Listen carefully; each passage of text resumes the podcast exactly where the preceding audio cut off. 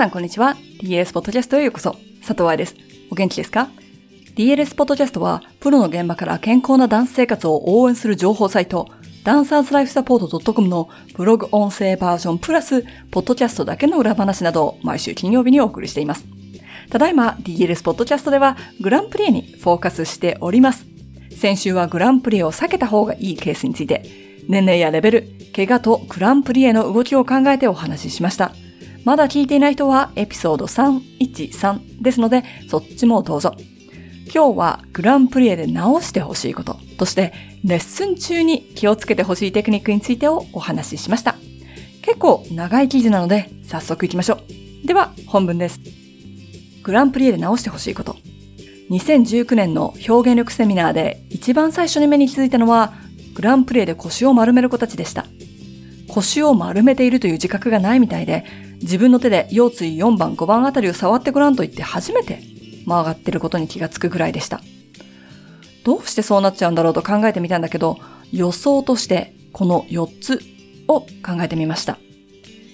膝を外に開こうとしてタックに入っている。ターンアウトの理解不足。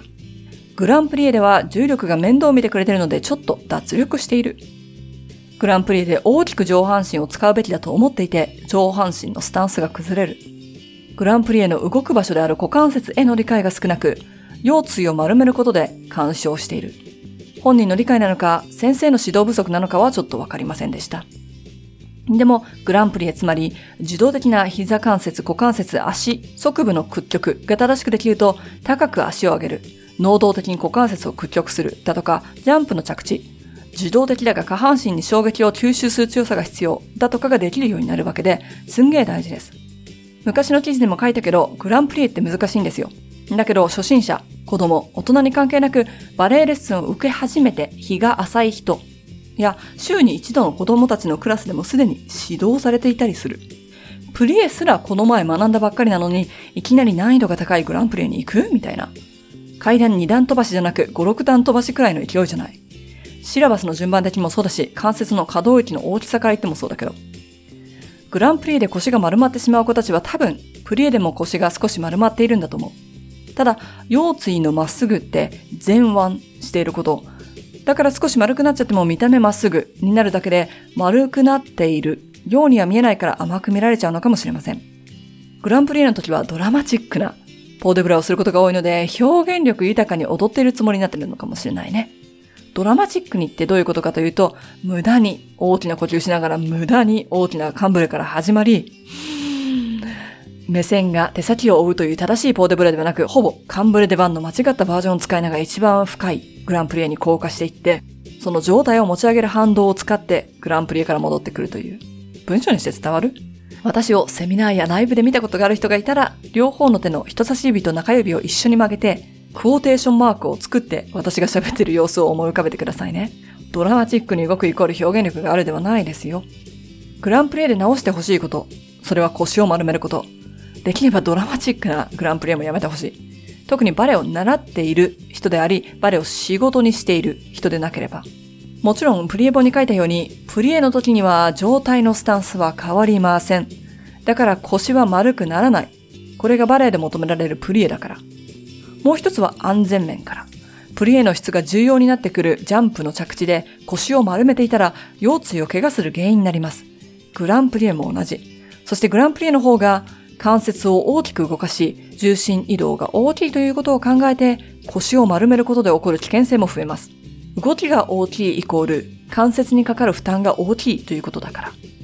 グランプリエの練習、2人組グランプリエ。体の後ろ側って見づらいですよね。だからこそお友達のサポートが必要です。一人が両手バーで一番に立ち、もう一人が腰椎監視係。100均でタスキを買ってきて作ってもいいよ。腰椎監視強化月間とか書いてさ。グランプリエだけゆっくりと4回。その間監視係が腰椎を見ています。腰椎がまっすぐになってはいけません。だって腰椎にはカーブがあるからです。どれくらいのカーブが正解というのは個人差があるので、プリエの前のまっすぐに立っている時と比べ変化がないかを見てください。どうしてカーブに個人差があるかって？骨格だからだよ。身長が違う。腹の高さや頬骨の高さが違うように、骨の並びには個人差があります。腰椎は5つあるので、今見ているのは腰椎の4番、5番あたり。だいたい腰骨と同じような高さなので、見ている方もわかりやすいかと思います。ゆっくりのグランプリで下半身の筋肉を鍛えることができるほか、関節の可動域を自分の力で大きく動かすことにもなるので、良いウォームアップ代わりにもなりますよ。グランプリエの練習、デミグランプリエを使う。デミグランプリエなんて聞いたことありませんって思わないでください。私もございません。デミなのかグランなのかはっきりしろよっていう感じですが、グランプリエの半分、デミだと思ってください。つまりグランプリエで一番下まであえて行かず止めるという動きのこと。小さな一番ポジション、低いルルベ、半回転とかと同じように難しい動きを全部練習する前にブレイクダウンしていく方法ね。デミプリエとグランプリエの間を作るということ。これは脱力系腰椎〇〇ダンサーにはとてもいいと思いますし、2人組でやるなんて子供っぽいから嫌だという大人バレエトレーニーさんや自主練でどうにかしたい努力家ダンサーの人たちに向いています。デミグランプリエの時はかかとは少し持ち上がりますがほんの少しです。そして上昇する時に最初に動くのはかかとを地面につけようとする動き。ジャンプの時にかかとが浮いてしまうダンサー。アキレス腱が短いと思ってるダンサーにも効果的です。アキレス腱が短いからかかとが浮くのではないというのはもうブログで説明しました。グランプリエの練習、股関節を自由に使う。無意識に股関節を固める癖があるとか、ターンアウトをしようと頑張っちゃうと全ての筋肉を固めてしまうという人は、ターンアウト本のヒップフリー出番とアラセコンドをお勧めします。グランプリエでは股関節を動かすのではなくターンアウトされた股関節が動いてしまうというパッシブな動きになります。膝も足首もそう。自分で頑張って100%曲げるぜではなくって、床と骨盤との距離が縮んだらアコーディオンのように折りたたまれるという感覚。はあ、なんでプリエ本を書いている時にアコーディオンという言葉が思いつかなかったんだろう。とてもいい表現だって自分で思っちゃったよ。股関節をギュッとしなくてもパッシブに動くことができるんだよという感覚と、